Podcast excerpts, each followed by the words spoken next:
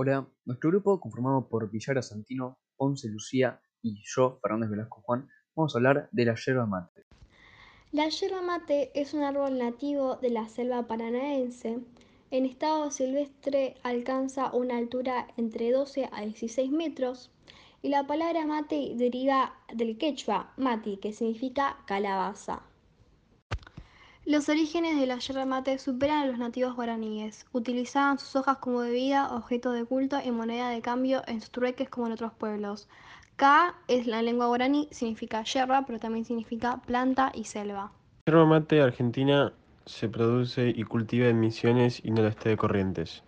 Argentina es el principal productor y exportador mundial de la yerba mate. Propiedades del mate. El mate es un potente antioxidante fuente de vitaminas, minerales y también ayuda a reducir el colesterol malo. Los principales beneficios del mate son el mate cebado caliente, que es una forma de consumo más popular, contiene un 90% de antioxidante más que el té verde. Las infusiones de yerba mate, principalmente el mate tradicional cebado, poseen un gran poder antioxidante debido a su alta concentración de polifenoles. Los polifenoles mejoran las defensas naturales del organismo y los protegen del daño celular. El yerba mate contiene vitaminas del grupo B, el cuerpo necesita 13 vitaminas. Ocho de ellas pertenecen al grupo B, que son esenciales para las funciones corporales como la producción de energía y de células rojas de la sangre. La yerba mate contiene potasio, un mineral esencial y necesario para el correcto funcionamiento del corazón, y magnesio, que ayuda al cuerpo a incorporar proteínas. Contiene santinas, que son cafeína, teobromina y teofilina, que son compuestos bioactivos que estimulan el sistema nervioso central y promueven la actividad mental y aumenta los niveles de energía y la concentración. Durante el desayuno, en las meriendas, en casa, en la oficina o en el trabajo, el mate aporta energía natural. Somos el principal productor y exportador de yerba mate en el mundo. En el 2019, 837 millones de kilogramos de hoja verde fueron cosechados en la zona productora argentina, conformada por el nordeste de Corrientes y todo el territorio de Misiones, y casi 40 millones de kilos de yerba fueron exportados. Argentina se convierte así en el primer país exportador de productos por encima de Brasil con 36 millones, según cifras del Ministerio de Desarrollo, Industria y Comercio Exterior brasileño. En relación a la yerba mate molida y envasada destinada al consumo interno, las cifras oficiales indican que desde enero hasta diciembre de 2019 se enviaron 277 millones de kilos a supermercados y mayoristas de toda la Argentina. 29 millones de kilos fueron exportados en el año 2019 con destino a Siria, Chile, Líbano, Estados Unidos y España, y otros países.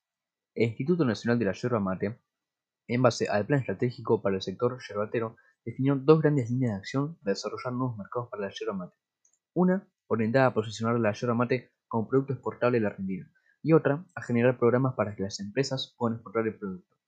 El principal destino de las exportaciones de yerba mate argentina durante 2019 fue Siria, 31 millones de kilogramos, seguido de Chile y el Líbano. En la obtención y preparación de las semillas se recogen las semillas que se van a plantar y todo esto se hace un año y medio antes de ser plantadas.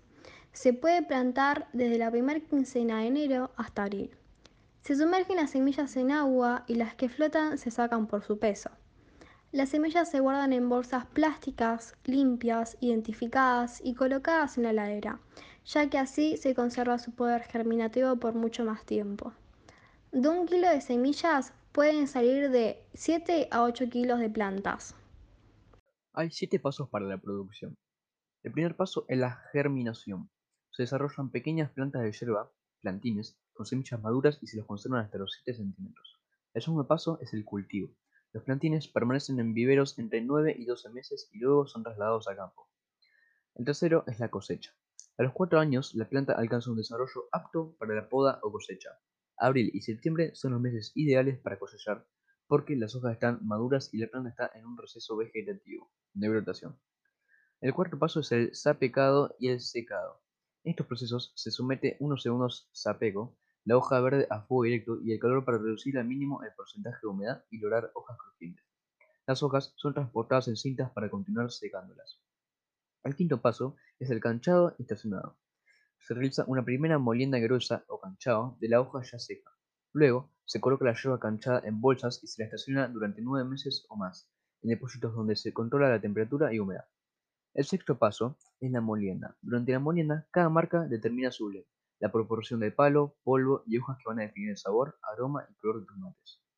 Y el séptimo paso, que es el último, es el envasado y el estampillado. Se envasan en paquetes que mantienen intacta la calidad del producto y se coloca la estampilla del INIM en cada uno de ellos. En la cosecha de la yerba mate tiene tres tipos de ramas, las banderas, banderillas y virutas, que es muy importante poder distinguirlas para poder proceder una cosecha correcta. En la cosecha intensa de la yerba mate se generan desequilibrios en la estructura de la planta, por lo que resulta aconsejable dejar un 25% de follaje con ramas y hojas gruesas. Cuando los plantines de yerba que fueron seleccionados previamente como aptos para ir a campo son finalmente plantados y reciben una protección especial. Una vez cosechadas las ramas, se procede a la quiebra separando las más gruesas de las menores y de las hojas se aíslan. Para poder realizar la cosecha, eh, las plantas son podadas a una altura de 3 metros. Después de la cosecha, el árbol se regenera y produce muchas más hojas.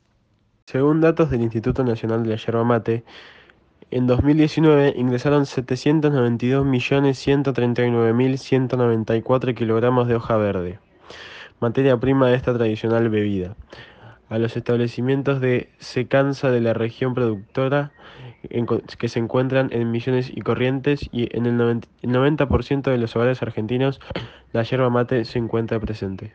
Hay diferentes formas de disfrutar el mate. Mate tradicional, mate con leche, el el mate cocido, mate cocido frío y mate pomelo. Y el 17 de marzo de 2020 fijaron los nuevos valores de la hoja verde y la yerba canchada de abril a septiembre de 2020. Está 20 pesos el kilogramo de hoja verde y 76 pesos el kilogramo de yerba mate canchada, ambos puestos en secadero. Y con esto último, damos por finalizado este podcast que hicimos con mi grupo. Esperamos que les haya gustado y nos vemos en la próxima. Chau chau.